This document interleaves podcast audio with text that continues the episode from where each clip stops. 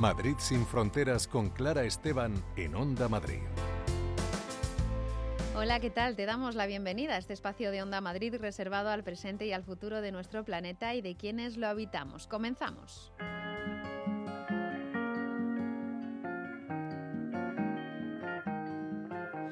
Joy to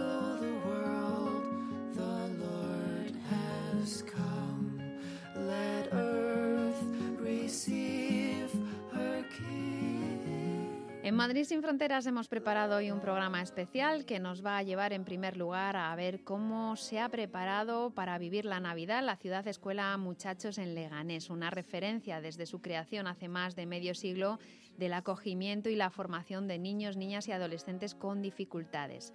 Con ANA, la Asociación Nacional de Amigos de los Animales, hablaremos de la tenencia responsable de animales, de la, de la adopción como la mejor forma de incorporar un perro o un gato a nuestra familia y de los efectos de la Ley de Bienestar Animal que entró en vigor a finales del mes de septiembre. Además, nos acercaremos a la tienda de la ONG de Comercio Justo SETEM, donde podremos encontrar regalos de una calidad extraordinaria procedentes de diferentes lugares del mundo, producidos o fabricados respetando los derechos humanos y el medio ambiente. Y desde Hogar Sí nos hablarán de su campaña No más amigos invisibles, que quiere llamar la atención sobre las más de 37.000 personas que están en situación de sinogarismo y recordarnos que están ahí, que no son invisibles y que estos días no tienen un hogar en el que pasar las fiestas.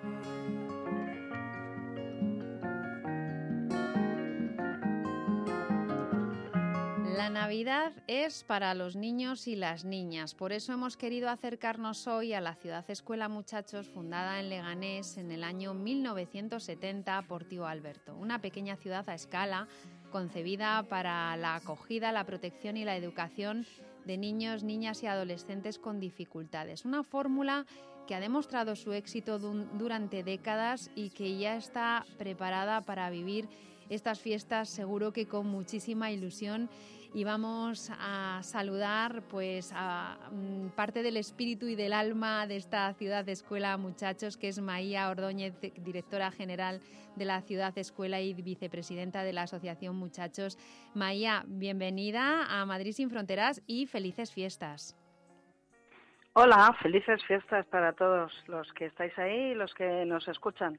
Bueno, eh, todo listo para celebrar estas fiestas en la ciudad escuela, muchachos. Me imagino eh, estáis, eh, bueno, pues ya volcados y volcadas en, en, todas las celebraciones.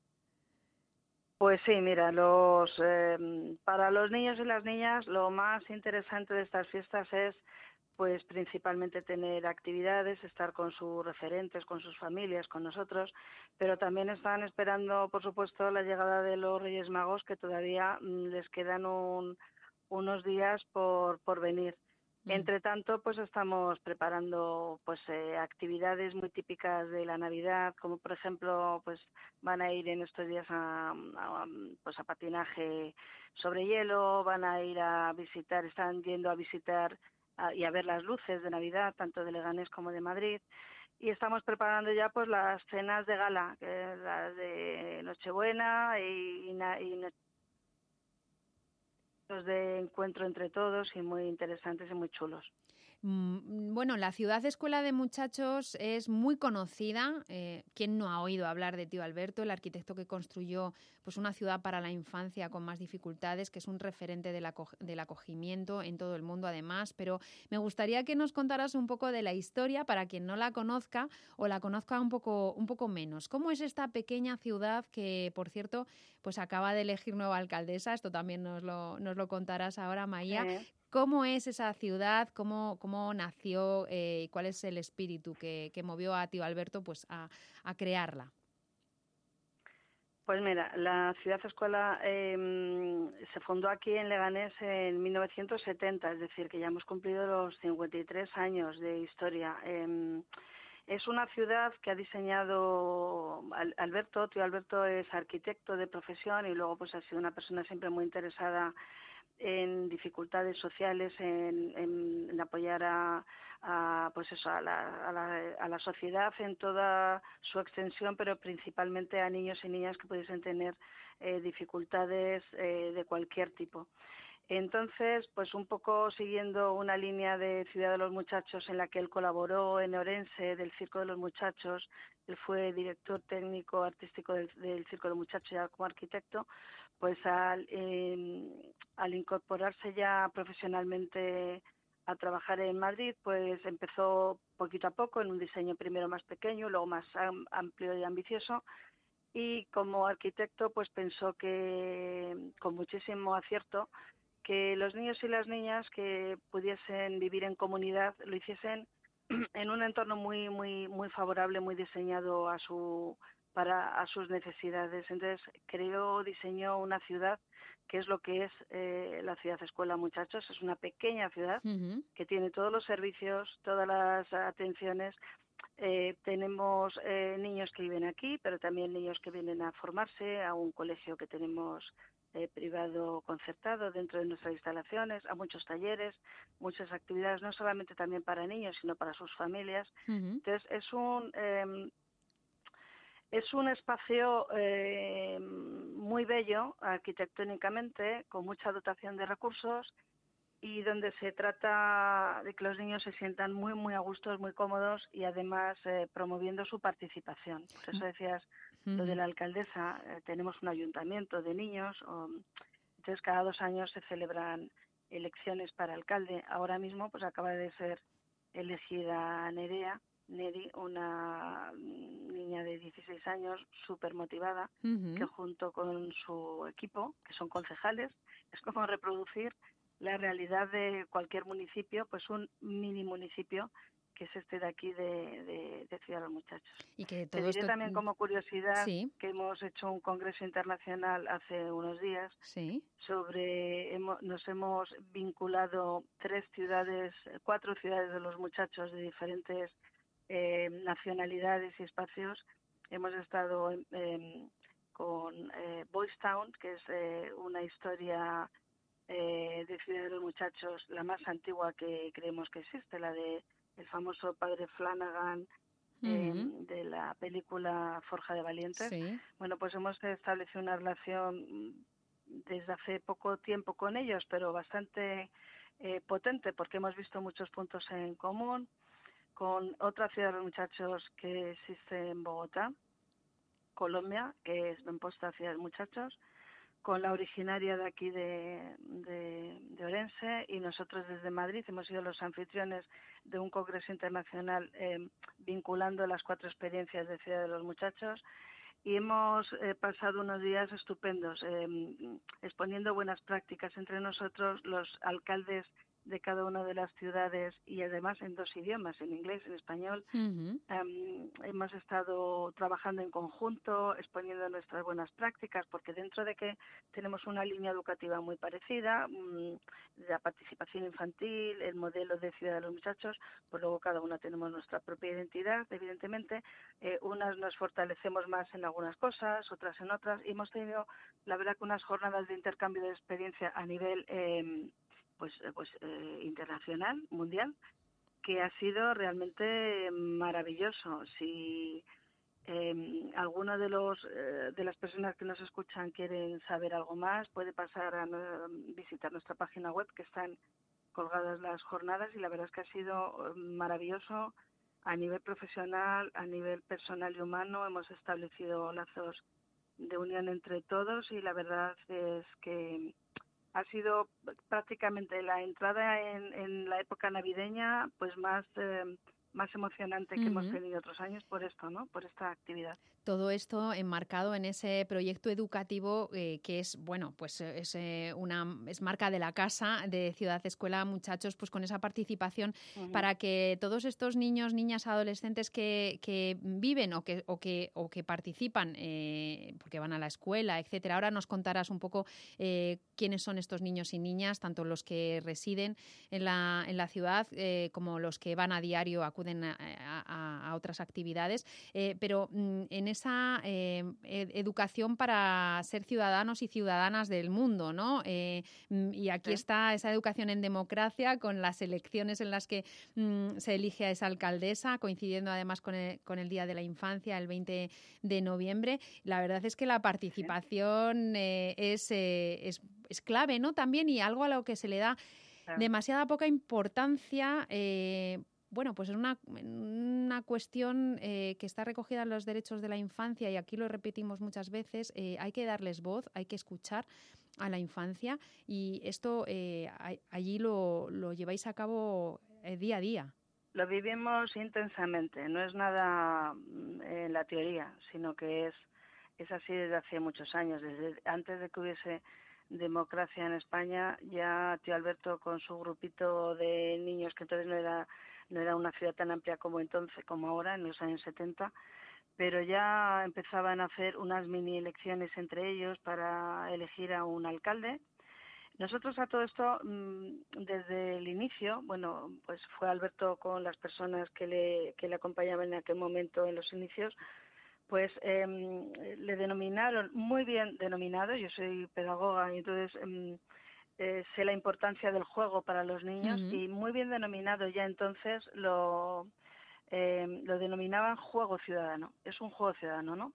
Por eso todos los roles que los niños eh, aceptan, que son, mira, en el Congreso se preguntaban unos alcaldes a otros, uno pues en Nebraska, Estados Unidos, en Bogotá, en Madrid, aquí en Leganés, ¿qué es lo que os motiva para presentaros alcaldes? Se preguntaban unos a otros y decían, pues eh, ser líderes para ayudar. Mm, la palabra ayudar les salía mucho, ayudar a los educadores, ayudar a otros niños, ser líderes, ser modelos positivos para el resto, poder ayudar para que no haya, por ejemplo, em, posibilidad o, o, las mínimas de que haya bullying entre los niños, porque ellos participan desde dentro ¿no? y, intervienen ante los conflictos.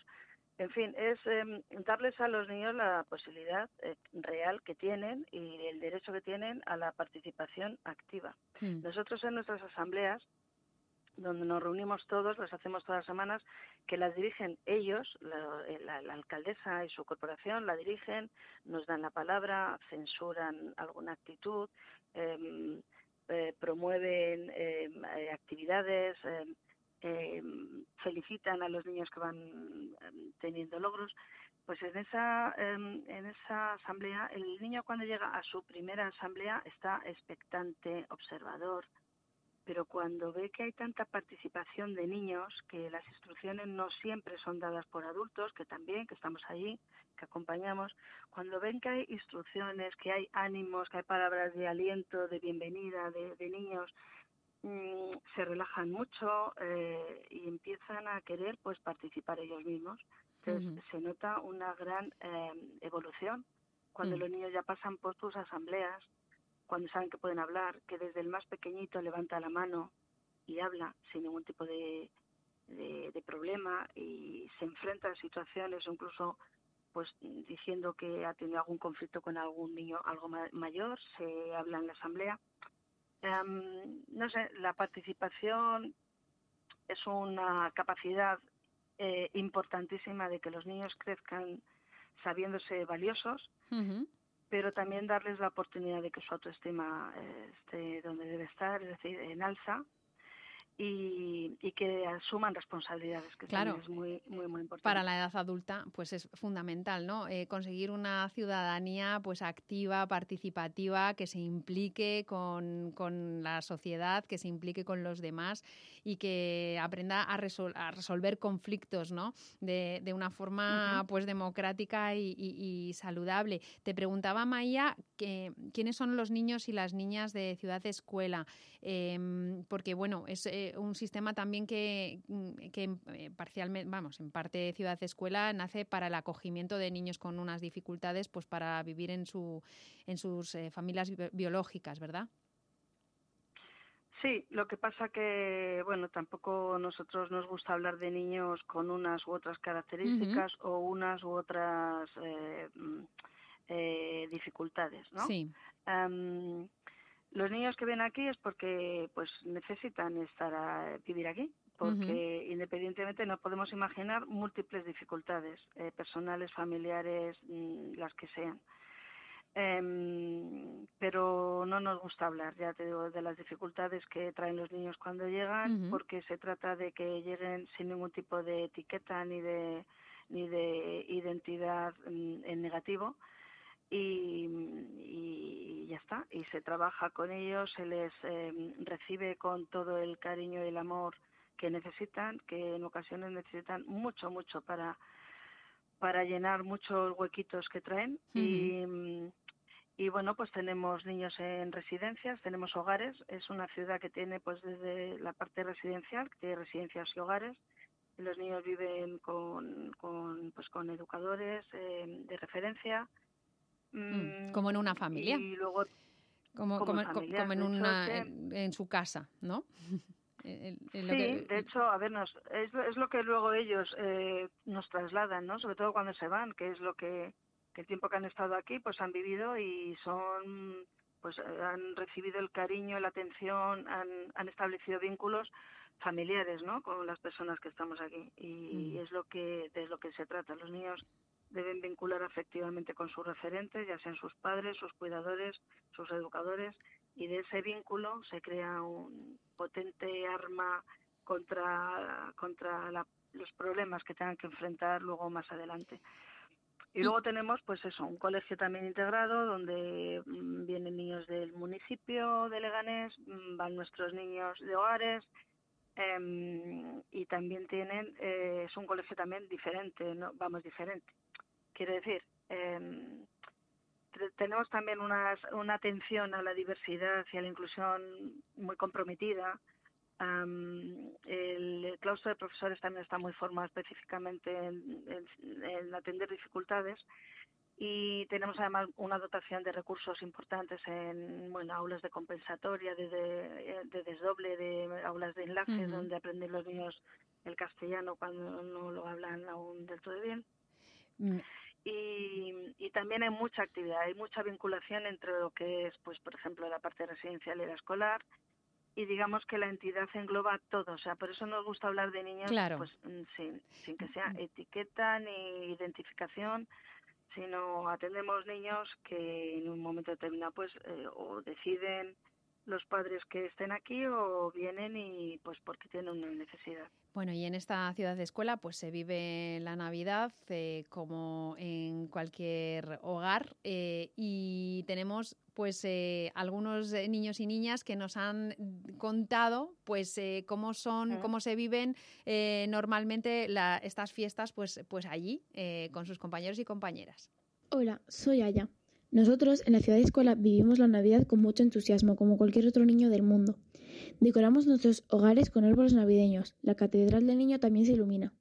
Los educadores hacen talleres navideños como galletas navideñas o hacemos salidas a ver las luces de Leganés, mercadillos o la cabalgata de Reyes. Hola, soy Amir. El domingo antes de celebrar la Navidad, como todos los años, organizamos un encuentro navideño al que invitamos a los amigos, colaboradores, empleados, voluntarios y autoridades locales se celebra una misa navideña y después nos quedamos siempre disfrutando de unos momentos únicos. Hola, soy Emilio. Los días más importantes de la Navidad, como Nochebuena, tenemos menú especial con una gran mesa adornada. La Nochevieja la celebramos en casa de tío Alberto y Maya, en el Fiadeiro, un lugar para celebraciones especiales con chimenea y mesas de juegos para nosotros. Hola, soy Ariana. El Día de Reyes lo celebramos comiendo el tradicional roscón con chocolate caliente y abriendo como en cada casa los regalos que nos han dejado los Reyes Magos de Oriente. Justo por estas fechas es cuando hemos terminado de escribir las cartas a los Reyes Magos. Hola, soy Asley y voy a hablar sobre las diferencias entre las Navidades en Ecuador y en España. En Ecuador no se celebra la Nochebuena, el día más importante es el día de la Navidad y lo celebran comiendo unos dulces típicos con, con forma de pájaro, el dulce más típico de la Navidad en España y en Hispanoamérica es el turrón. La Nochevieja en Ecuador se celebra quemando un muñeco de papel maché en la medianoche del 31 de diciembre. Las familias se reúnen y los amigos para quemar los muñecos en una gran hoguera, mientras que en España comemos una uva por cada una de las doce campanadas pidiendo un deseo.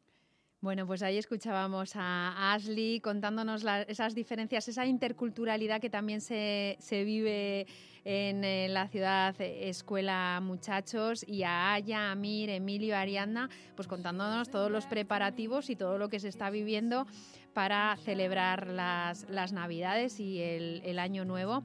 Y nos apetecía mucho en eh, Madrid sin Fronteras pues acercarnos a esta, a esta institución, este gran proyecto que lleva ya más de 50 años demostrando que bueno, pues la infancia merece la pena y que merece la pena mucho apostar eh, por ellas y ellos. Y, bueno, pues eh, felicitarte también a ti, Maya Ordóñez, directora general de Ciudad de Escuela y vicepresidenta de la Asociación Muchachos, y agradecerte que hayas querido pasar esta mañana previa a las fiestas con nosotros.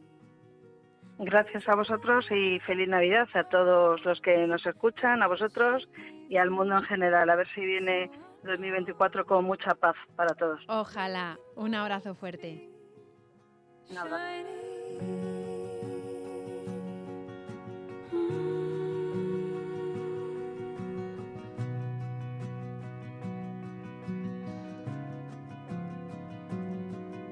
She calls on Sundays checking in. We talk about the weather again. It never changes. She wonders where the rain is. Once in a while, I catch a glimpse of the truest things that she keeps hidden. Her secret heart. That's my favorite part. I see what she can't see. Her light only ever landing on me.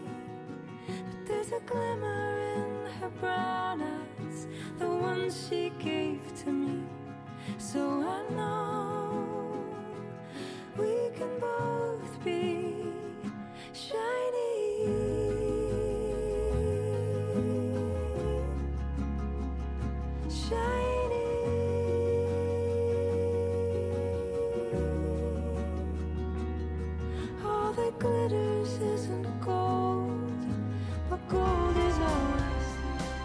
Madrid sin fronteras, en Onda Madrid. Hola mamá, papá, acabamos de llegar. Gracias por el cofre Wonderbox que nos regalasteis. Hoy dormimos en una cabaña en los árboles. Es un sueño hecho realidad. ¿Escucháis los pajaritos? Es justo lo que necesitaba. Gracias, besos. Adiós. Lo más bonito de un cofre experiencia Wonderbox es que puedes compartir mucho más que un regalo.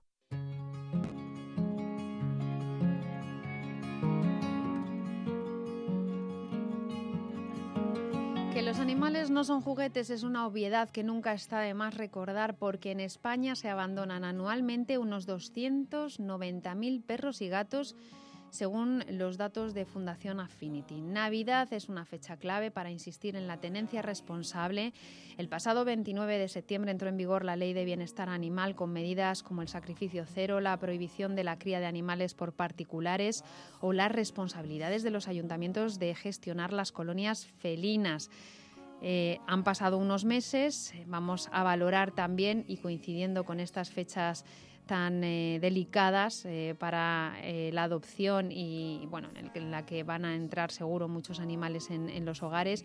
Vamos a hablar con la Asociación Nacional de Amigos de los Animales, ANAA, que lleva 30 años ya luchando contra el abandono de animales y fomentando la adopción. Pilar del Cañizo es la presidenta de esta asociación de ANAA. Bienvenida Pilar, felices fiestas. Buenos días, bienvenida. Bueno, eh, ¿cuántos animales tenéis ahora mismo en ANA, Pilar, aproximadamente? Pues nosotros simultáneamente perdón, solemos manejar entre 300 y 350 animales mm. y al año recogemos más de 2.000. Más de 2.000 animales que han sido lógicamente abandonados. Sí, son abandonados y muchos de ellos maltratados.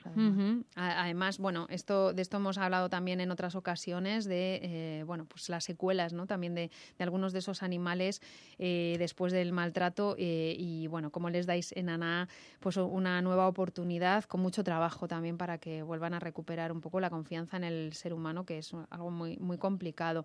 quería preguntarte en primer lugar, Pilar, ya que tenemos pues una ley mm, aprobada recientemente eh, sobre tu valoración en estos eh, meses que, quizás sea un, periodo de tiempo corto, demasiado corto para, hacer este balance. ¿Qué luces y qué sombras tiene la implementación de la ley de bienestar animal? Bueno, como dices, es, es pronto para valorarlo, pero así en términos generales eh, a priori vemos positivo el tema, por ejemplo, que comentabas de las colonias felinas, que, bueno, pues que ya se ha entendido que es la mejor, la manera más ética, vamos a decir, de gestionar este, este problema de, superpoblación de gatos en la calle, que no pueden muchos de ellos ser dados en adopción porque no han tenido ese proceso de socialización de bebés y entonces pues es que no queda más remedio que bueno, pues hacer este, lo que se llama programa CES, que es mm, capturarlos, esterilizarlos y devolverlos a su colonia original. Eso sí, esa colonia ya es una colonia controlada que tiene unos cuidadores, etcétera. Esa parte la vemos positiva que se haya extendido ya como modelo, ¿no? Eh, Luego, mm, muchas cosas, bueno, pues ya estaban recogidas en algunas de las leyes autonómicas. Como el sacrificio cero, por ejemplo, ¿no? claro, el sacrificio cero, pero claro, en muchas comunidades eso no, no estaba todavía establecido. Luego eso, bueno, pues también, eso sí, siempre que vaya acompañado de otras medidas en paralelo, ¿no? De prevención, porque si no, bueno, pues se genera un problema también gordo en los centros de acogida. El, tema de la prohibición de cría de animales, hablo de un poco de lo que más os afecta, que en realidad es todo, pero por ejemplo, el tema de, la cría por parte de, particulares o la venta eh, de perros y gatos en tiendas de animales, ¿esto mm, se empieza a notar o todavía no? ¿O qué es lo que ocurre con este tema?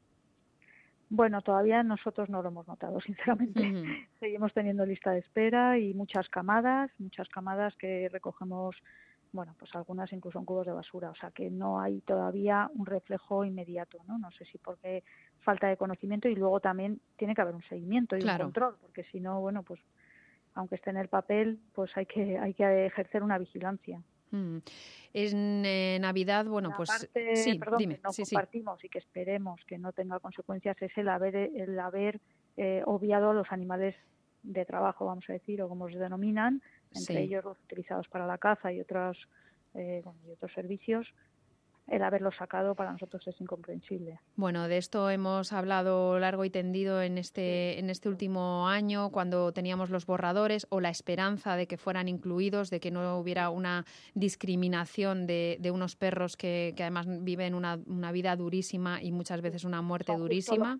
Los que necesitan mayor protección. Exacto, exacto. Y, y tenemos, bueno, las protectoras seguís teniendo un enorme problema con los perros que son, que vienen, que proceden sobre todo de las de la caza y de las realas.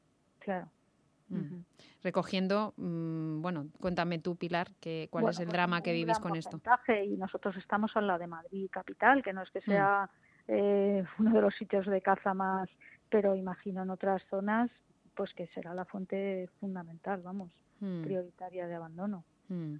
Sí, tenemos, hemos hablado con, eh, con, eh, protectoras de, de, Toledo, de, de Castilla-La Mancha, Castilla-León. Bueno, eh, la verdad es que por allí la situación es, aún peor, pero aquí tenemos, bueno, pues uno de los problemas que no va a resolver, lógicamente, la ley de bienestar animal.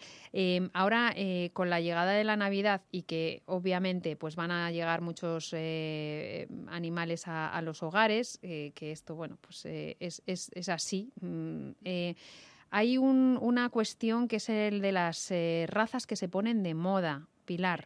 Aquí tenemos también un problema muy grande eh, con la eh, información y la sensibilización social. ¿Qué es lo que pasa con las modas cuando hablamos de un ser vivo?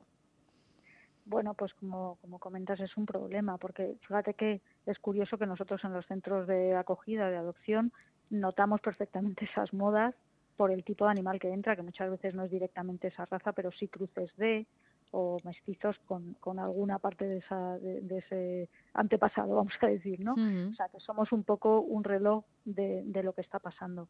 Por ejemplo, ahora hay mucho pastor belga malinois, son animales, como dices tú, que tienen unas necesidades muy específicas porque son animales con mucha actividad mental, con mucho que tienen que ser muy estimulados, etcétera, ¿no? Entonces, como dices, hay que asesorarse bien, no porque esté de moda eh, puede que no se adapte a nuestra forma de vida, que no sea el ideal para nuestro para tener en nuestra en nuestro hogar. Entonces eso no hay que olvidarlo, no hay que, no hay que dejarse llevar por las modas. Y como dices también por la Navidad, pues a ver, mm, si se ha decidido incorporar un, un miembro más en nuestra unidad familiar, sea un perro, un gato, un animal de compañía, eh, pues es que da igual la fecha que sea, tenemos que hacer esa reflexión de si podemos de verdad asumir ese, ese compromiso. Evidentemente va a ser una, un cambio en nuestra vida, muchas veces a mejor por todo lo que aportan, que eso ya lo sabemos y lo damos por hecho, Mm. pero sí hay que pararse un poco a reflexionar en las partes que podrían ser limitantes en un momento dado, pues un, un tema económico, un tema de vacaciones, horarios laborales, etcétera, ¿no? Mm. Eso, esa reflexión hay que hacerla siempre. Siempre. Eh, esto hay que hacer esa reflexión, hay que saber eh, qué tipo de perro se adapta a nuestra a nuestra vida, se va a adaptar mejor a la, fam- a la familia, como decías. Bueno, pues ahora, por ejemplo, pues hay eso, muchos muchos colis, como hubo antes, muchos carlinos o bulldogs, eh, eh, y los colis pues también necesitan muchísima actividad. Estos perros luego no encajan en la familia y al final eh, son abandonados muchas muchas veces. Eh, mm, O mal colocados. o mal colocados eh, con alguien que no está preparado para una para mantener eh, eh, ese animal. Tenemos el factor económico que has eh, nombrado es fundamental porque un animal aparte de, de- de alimentarle correctamente enferma y hay que eh, pagar la factura del veterinario. Exactamente, o sea, hay unos gastos base, vamos a decir, que son eso lo que dices tú, alimentación, revisiones anuales en el veterinario, pero luego puede haber gastos extras inesperados, pues eso, una enfermedad, un accidente o algo que, que haga que, bueno, que tengamos que invertir en ese animal un dinero que a lo mejor a- en, en principio no teníamos previsto, pero sí tenemos que contar con esa posibilidad. Mm. Garantizar que vamos a poder atender a ese animal durante toda su vida, que son muchos años, pueden ser 15, eh, 18, incluso más en un gato, o sea que es que mm, hay que plantearse que no es un compromiso de, de aquí a poco tiempo, sino que y que nuestra familia puede variar mucho en ese tiempo. Pues a lo mejor los hijos ya se van fuera o empiezan carreras, etcétera, y todo eso influye en el, en el tratamiento del animal, claro que a lo mejor se encarga una persona, ya no puede, etcétera. Tenemos que tener un poquito la visión a futuro. Mm. Tenemos siempre que insistir mucho en que la adopción es la mejor opción para incorporar un animal en casa, pues porque eh, es muy necesaria o fomentarla, porque hay muchos animales que lo necesitan y porque además también en, una asociación como ANAA eh, vais a asesorar perfectamente a la familia para que esa adopción sea exitosa. Pero es que además, si se opta por la eh, aquí eh, entramos en un terreno en el que pueden eh, llegarnos eh, los animales de, de criaderos ilegales que son, Pilar, un absoluto infierno. Mm. Sí, lo sabemos bien porque hemos hecho varios desalojos, hemos intervenido en varios desalojos de criaderos ilegales y que muchas veces te venden, tú lo que ves en su página web, vamos a decir, son eh, situaciones ideales, un cachorrito monísimo metido en una cestita en un fondo de césped verde, ¿no? Y la realidad es espeluznante, o sea, son naves en las que a lo mejor no ven la luz del día, están encerradas las madres en unas jaulas pequeñitas que no salen de allí en toda su vida, situaciones realmente dantescas, ¿no? Que la gente no puede ni imaginarse. Eh, y por desgracia es bastante habitual. si alguien no opta por la, la adopción, que como dices debería ser la primera, la primera opción, mm, desde luego si recurre a una compra que vaya a que conozca al criadero, que vaya a ver a los padres, etcétera, que, que vaya al origen, no se quede en el escaparate de la tienda, ¿no? Porque lo que puede estar contribuyendo indirectamente pues a este horror, ¿no? Mm. Em, ahora mismo, Pilar, eh, tenéis bueno, pues muchísimos animales que están esperando eh, un hogar. Eh, en Navidad eh, recordamos que un animal nunca es un regalo, no se deben eh, bajo ningún concepto eh, dar sorpresas con, con animales. Eh, desde luego, ninguna asociación protectora va a dar un, un- un animal para ser regalado por Navidad. Eso, eso está clarísimo, ¿verdad, Pilar? Eh, Pero, mm, ¿qué les decís eh, bueno, pues a, a un- a una persona que vaya ahora mismo a ANAA y diga, quiero adoptar? ¿Qué es lo primero que, que- que- que tiene que hacer esa persona, aparte de esta reflexión sobre el, compromiso a largo plazo? Sí, bueno, un poco eso es, le- les hacemos ver ese compromiso, luego un poco hacernos una visión de qué tipo de, de familia es, o si hay niños, si no hay niños, hay otros animales, qué tipo de vivienda, horarios, etcétera, un poco ver, hacernos una idea de cómo es la, el día a día de esa familia y así ver qué animal se adaptaría mejor a esa forma de vida, ¿no? No es lo mismo, pues eso, gente muy activa que salga a la montaña o que paseen o tal, o una persona mayor que tiene ya una movilidad más reducida, etcétera, ¿no? Entonces todos esos factores se tienen en cuenta y como tú decías, como conocemos muy bien a los animales que tenemos en el centro, pues ya vas como mm. intentando hacer la pareja ideal, ¿no? Para que tenga tenga duración en el tiempo y siempre hay además luego un apoyo y un seguimiento posterior, que siempre vamos a estar pendientes de cómo es la integración en la familia, de cualquier problema que pueda haber posterior, ¿no? Mm. Y, muchas veces nuestro lema es quién rescató a quién, ¿no? Porque parece que estamos ayudando a un animal, pero bueno, nos cuentan luego historias preciosas de, cómo les ha cambiado la vida para bien eh, un animal, ¿no? Que, que integra a su familia. Bueno, Pilar del Cañizo, em, esperemos que, poco a poco vayamos eh, viendo bajar esta cifra espeluznante, 290.000 perros y gatos abandonados. Cuando pones cara y nombre, no te digo, ¿eh? Es, em, claro, claro, exacto. Eh, cuando os llegan cada una de esas historias individuales y esos eh, perros pues que llevan en su rostro o esos gatos el, pues los signos del, del, alma, del abandono y del maltrato, que viene a ser lo mismo, pues la verdad es que se te cae el alma a los pies. Ojalá vayamos hablando de, de un panorama muy diferente, como lo tienen en otros países, con eh, porque es que es posible eh, y ojalá pues eh, muchos de esos animales que ahora mismo tenéis en ANAA pues encuentren un buen hogar con una adopción responsable por la que siempre apostaremos. Pilar del Cañizo, presidenta de la Asociación Nacional de Amigos de los Animales, ANAA, eh, una referencia en la protección animal aquí en la Comunidad de Madrid y en, España y en, parte del extranjero, porque también bueno, pues muchos animales acaban eh, encontrando familias fuera. Muchísimas gracias por estar en Madrid sin fronteras. Muchas gracias. Pues un abrazo y muchas gracias.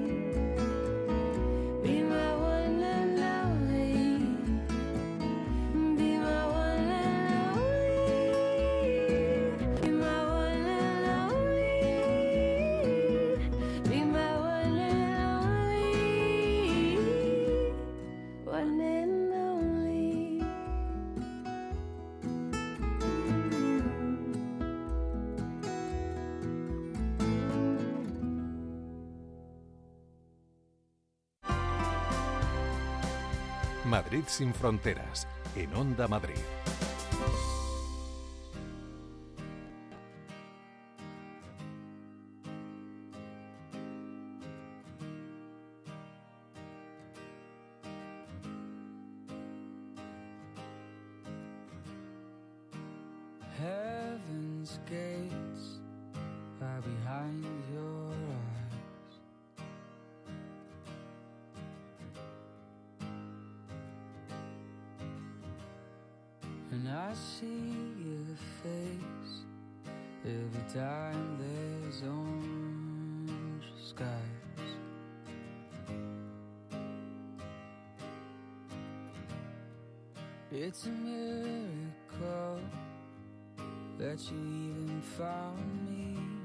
Por estas fechas en Madrid sin Fronteras ya es una tradición hacer una visita a la tienda de la ONG SETEM en el número 50 de la calle Gaztambide y que también, por cierto, tiene su tienda online. Allí vamos a encontrar regalos maravillosos en todos los sentidos, todos los productos de comercio justo, como los clásicos chocolates, cafés, dulces de altísima calidad, pero también artesanía, bisutería, ropa de algodón ecológico, decoración y con el valor añadido de que detrás de todos estos productos pues ya sabemos que hay una historia que nos habla de derechos, de dignidad, de respeto y de cuidado por el medio ambiente. Historias que nos cuenta Mónica Gómez, responsable de Comercio Justo de SETEM. Mónica, eh, bienvenida una vez más, un año más, a Madrid sin Fronteras. Un gusto, la verdad. Esta tradición nos encanta. Bueno, y a nosotros nos encanta pasarnos por esa tienda, mejor por la física, aunque oye, no a todo el mundo le pilla bien, pero si nos, si nos acercamos a esa tienda eh, física que es tan bonita, que está tan llena de cosas preciosas y con un ambiente, con una atención pues siempre tan especial, pues, pues estupendo, nos encanta. Eh, Mónica, mm, no sé, si quieres empezamos por esas cestas especiales para hacer regalos en estas fechas que nos preparan un poquito, bueno, pues eh, según los gustos de cada cual. ¿Cómo son esas cestas? Bueno, las cestas son efectivamente para todos los presupuestos, todos los gustos, eh, porque hay pues desde lotes así detallitos de 8 euros hasta por supuesto pues 10, 20, 30, 40, 50, bueno, lo que lo que cada uno quiera quiera destinar a la cesta, ¿no? Y yo destacaría no solo los productos que pueden ser pues veganas sin gluten, pueden estar especializadas en chocolate o en café, llevar turrón o no llevar turrón, llevar cosas saladas, cosas dulces. Ahí la gama de, alimentaciones es amplísima, ¿no? Pero también quería destacar la cesta en sí, porque no solo los productos que van dentro mm. son de comercio justo y, garantizan pues todo lo que has estado comentando al principio, sino la cesta en sí. Muchas de ellas están hechas en, en Bangladesh, en una organización que se llama Corte Yute, y, y quería destacar la importancia de cómo puede cambiar la vida de, de cientos de personas, ¿no? Y, y casos concretos, este, esta es una organización de mujeres, eh, Cordeyute, y por poner un ejemplo concreto de, de una de ellas, Haritha Begun, es una mujer que ella pues se tuvo que casar con, con 12 años con un jornalero sin, sin tierras que bueno pues que apenas tenían ingresos para, para subsistir no ya muchos años después cuando empezó a trabajar en, en Cordeyute en esta cooperativa de mujeres de comercio justo eh, se produjo un cambio radical en, en sus vidas no porque mm, eh, pudieron tener ingresos como para no solo tener una vida digna, sino también poder adquirir un terreno, construir una vivienda con cuatro habitaciones y lo que ella más valora, ¿no? que es que su hija eh, pequeña y su hijo mediano van a poder seguir estudiando, porque ella lamenta muchísimo el que su hijo mayor eh, no pudo seguir estudiando, mm. ella no, no se lo podía permitir y pues el mayor trabaja conduciendo rixos ¿no? en otra en otra ciudad y, y bueno, pues el saber que la siguiente generación va a tener acceso a una vida muy diferente, no como, como fue su infancia, ¿no? Para ella no tiene precio.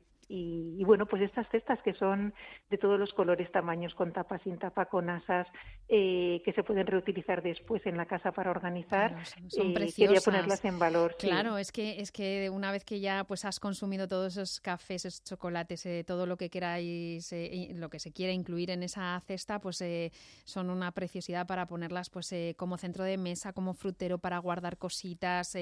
Mm, bueno, es, es que son una preciosidad todas todas ellas de colores eh, con tapa, como tú decías, o, de color crudo. Bueno, una preciosidad. Cogemos esa cesta y nos las llenáis de cosas estupendas como, bueno, pues eh, cafés.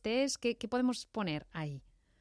Podemos poner café, té, galletas, bombones, chocolates, turrones, panetone, eh, especias, patés, mermeladas, mmm, bebidas tenemos también eh, eh, cerveza, vino, zumos. Hay, es que es que la verdad, aperitivos tipo cacahuetes también, kikos, eh, chips de yuca. La lista, la verdad es que es especias, que hay unas especias también con una intensidad de sabor y también se pueden hacer cestas de cosmética. Hay cosmética natural eh, buenísima con unos aceites esenciales espectaculares y también puede ser una, una cestita hecha con frutos de, cosmética. Puede ser champú, crema de manos, eh, gel, jabón, mm, bálsamo labial, bueno, una muy completa. Bueno, en, la cosmética ya nos has hablado, Mónica, algunas veces de, lo, excepcional que es esta cosmética, porque es de altísima calidad, es orgánica y además con algunos productos esenciales que, que bueno, que se producen en los lugares de origen y que son pues muy preciados, ¿no? También en, en, en el mundo de la cosmética, que son muy especiales.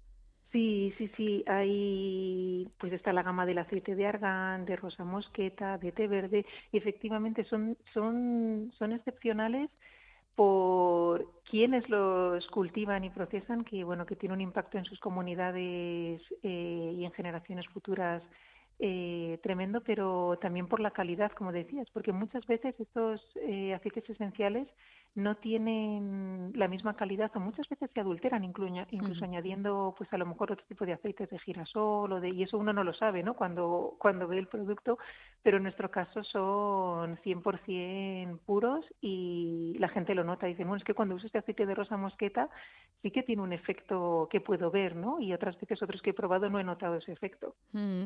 oye de los chocolates y los tés que son como eh, la, la, joya de la corona no eh, mm, y, Mm, yo si mm, quiero hacerme una cesta que sea así monográfica, tenéis una variedad de chocolates y de tés que además, bueno, pues tienen también esas historias detrás tan, tan vamos, que es, que, es, que es lo que más nos interesa, que, es lo que más nos importa y que es lo que da sentido al comercio justo, eh, pero es que además tenéis eh, eso, una variedad inmensa. Pues sí, por ejemplo, si, si empezamos con los tés, eh, hay tanto tés como infusiones desde roibos con todas sus variedades, roibos tal cual o roibos con canela, con vainilla, eh, roibos chai con especias, bueno, todas las variedades. No sé si todo el mundo sabe lo que es el roibos, pero es una infusión que no tiene no tiene teína, no tiene cafeína, solo crece en Sudáfrica mm. y en concreto nuestros roibos además, por, por contar la historia que hay detrás, eh, procede de una cooperativa que tiene un trabajo muy interesante, se llama Wuppertal, y mm, eh, está formada por 150 familias. Eh, y lo interesante es que en este caso lo que las caracteriza es que en Sudáfrica el 98% de la producción del roibos está en manos de población blanca, aunque la mano de obra siempre es negra. Y esta cooperativa, al revés, es el 100% gestionada por familias eh, negras que no solo lo cultivan, lo procesan, lo empaquetan y bueno, pues tienen todo el control del proceso, ¿no? Con lo importante que es para para mm, para lo que es la calidad de vida y el desarrollo de, de las comunidades en las que viven, ¿no?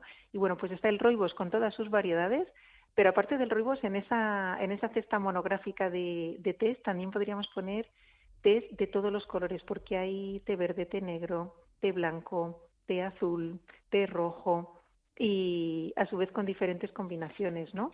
Eh, el té negro es el más conocido, ¿no? El que, pues si vamos a una cafetería y pedimos un té, pues nos pondrán este, este té negro, que es el del sabor más, más, así más fuerte, más amargo, el que tendría más, más cafeína y lo tenemos con, con chai, con bergamota, con caramelo, con mango y naranja.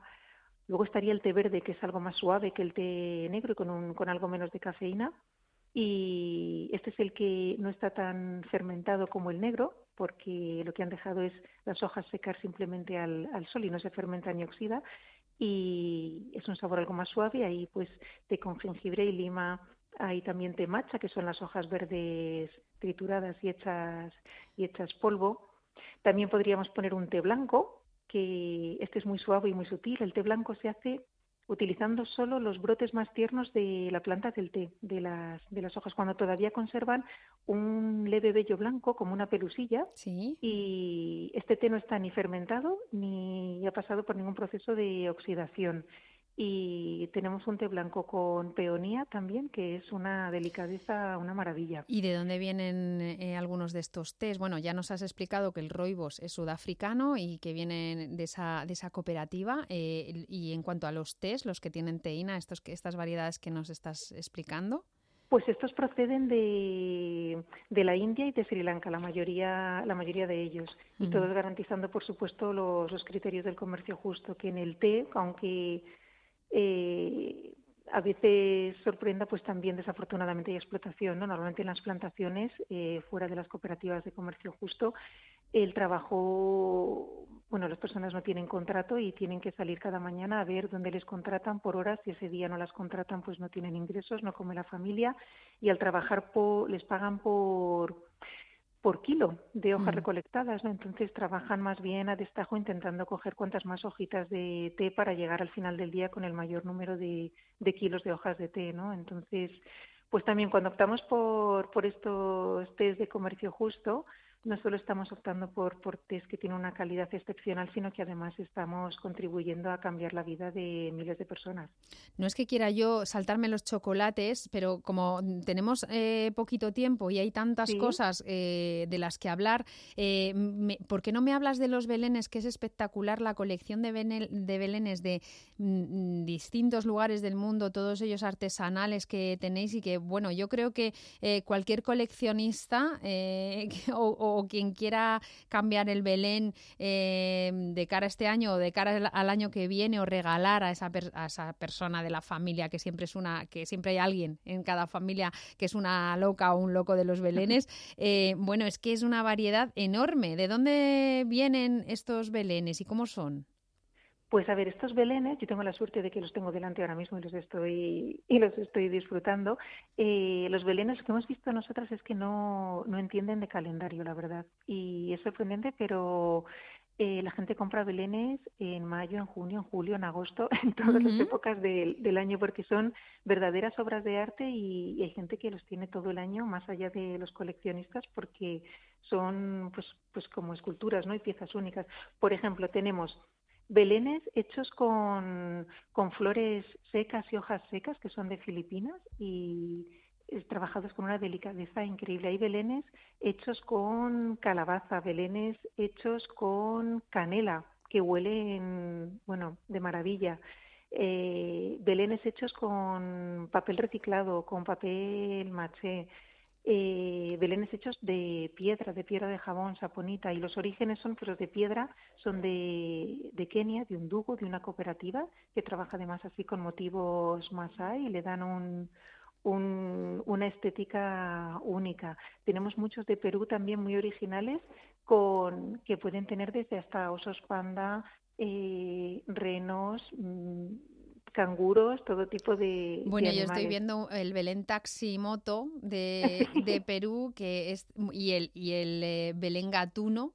Eh, en, Perú, en Perú tienen mucha imaginación ¿eh? con, con los belenes. Sí, sí, sí. También hay belenes hechos en calabaza, hechos con con nácar, eh, un Belén que es una matriosca que se desmonta, otro que son bolas de Navidad, cada figura del nacimiento es una bola de Navidad para colgar en el árbol.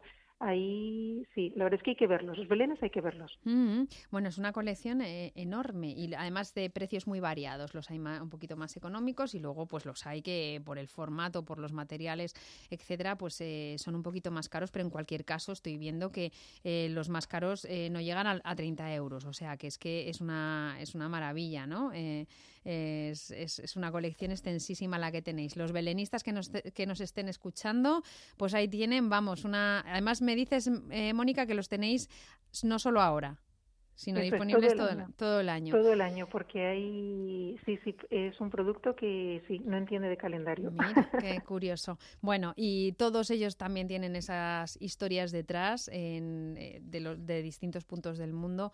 Se hacen eh, pues con materiales muy respetuosos, eh, ecológicos y sobre todo pues en unas condiciones de dignidad laboral y de derechos garantizadas. Pero tenéis además, bueno, pues textil, tenéis eh, bisutería, tenéis em, bueno artesanía de muchas otras eh, formas. Eh, ¿qué, otras curiosidades, ya que tenemos nada, dos minutitos para que nos cuentes alguna otra cosilla que estés viendo en, los, en las estanterías de, de la tienda? Pues a ver, tenemos desde, por ejemplo, lámparas, lámparas de techo hechas con botellas recicladas, esas desde 12 euros para poner la bombilla y ya está, y colgarla del techo. Tenemos calcetines de algodón orgánico súper gustosos, vienen de Turquía, y que cuestan 7,50. Pijamas, que son ya también una tradición y la gente viene a por los pijamas porque tienen un, un tacto de lo más agradable, son de algodón orgánico, también desde 34 euros. Collares hechos con sari reciclado o con placa base de ordenador, que, porque estoy diciendo que están hechos con esos materiales, pero cuando lo ves, solo ves un collar que es precioso, ¿no? Y pues desde 12 euros. Hay marionetas de dedo para los peques, hechas de, de lana con 3 euros. Hay también bolsos hechos con sacos de cemento o con mosquitera, por ejemplo, que vienen de Vietnam o de la India, desde 32 euros. También hay libretas, cuadernos eh, hechos con papel artesanal, también con sari reciclado, pues desde 10 euros. También tenemos juegos de mesa desde 24 euros, fulares de todos los colores y estampados desde 13 euros eh, pendientes, por supuesto, también, bandejas, morteros, tazas de té.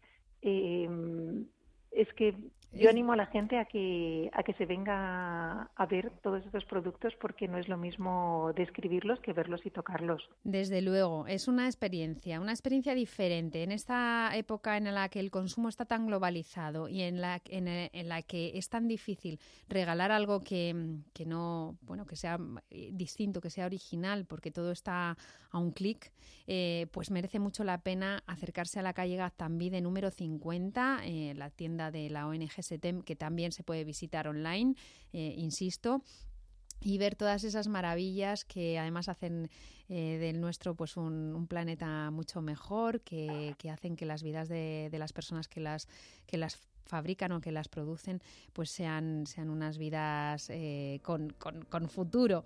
Mónica, muchísimas gracias de nuevo. Te, te, dejo que tenéis muchísimo trabajo estos días en, en la tienda. Ha sido un placer como siempre y felices fiestas. Felices fiestas y muchísimas gracias. Mónica Gómez, responsable de Comercio Justo de Suten. Un abrazo fuerte.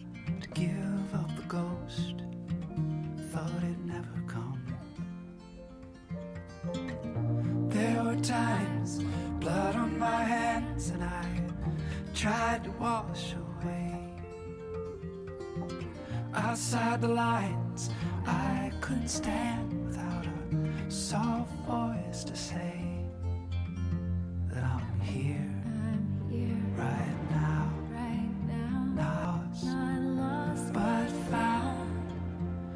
Hola, soy Daniel Ferrera, coordinador de comunicación de Hogar y quería contaros por qué hemos lanzado desde la entidad la campaña No más amigos invisibles. Estamos a pocos días de Navidad y queríamos recordar la realidad invisibilizada de las personas que viven en la calle. Esta vez lo hacemos a través de la mirada de Lucía, una niña inocente y sin prejuicios, que en su camino diario al cole interactúa con una mujer que vive en la calle, recordándole a su padre que había dejado de percatarse de la realidad del día a día y es que más de 37.000 personas están en situación de sinhogarismo en nuestro país y el 30% de ellas vive en la calle. En unas fechas donde pasamos más tiempo en nuestros hogares, calentitos, con familia y amigos, nos preguntamos qué podemos hacer para hacer frente a este problema.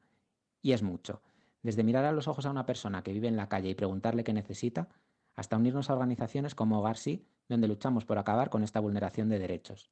Si queréis sumaros a la campaña, podéis llamar al 964 50 74 o entrar en hogarsi.org para colaborar. Creemos firmemente que todas las personas merecen un hogar y que juntas podemos conseguir que nadie viva en la calle.